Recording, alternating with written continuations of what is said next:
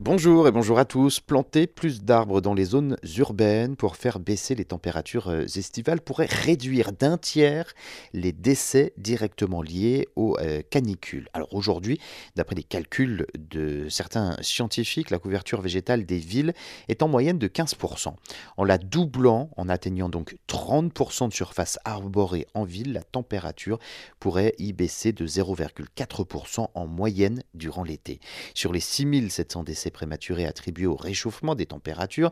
Dans 93 villes européennes en 2015, eh bien, les résultats montrent qu'un tiers pourrait ainsi être évité en Europe si la couverture végétale avait été plus importante en ville.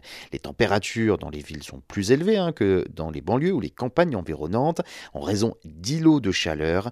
Cette différence de température est principalement due à la suppression de la végétation, à l'augmentation de la chaleur des systèmes de climatisation, ainsi qu'à l'asphalte et aux matériaux de construction de couleur sombre qui absorbent et retiennent la chaleur.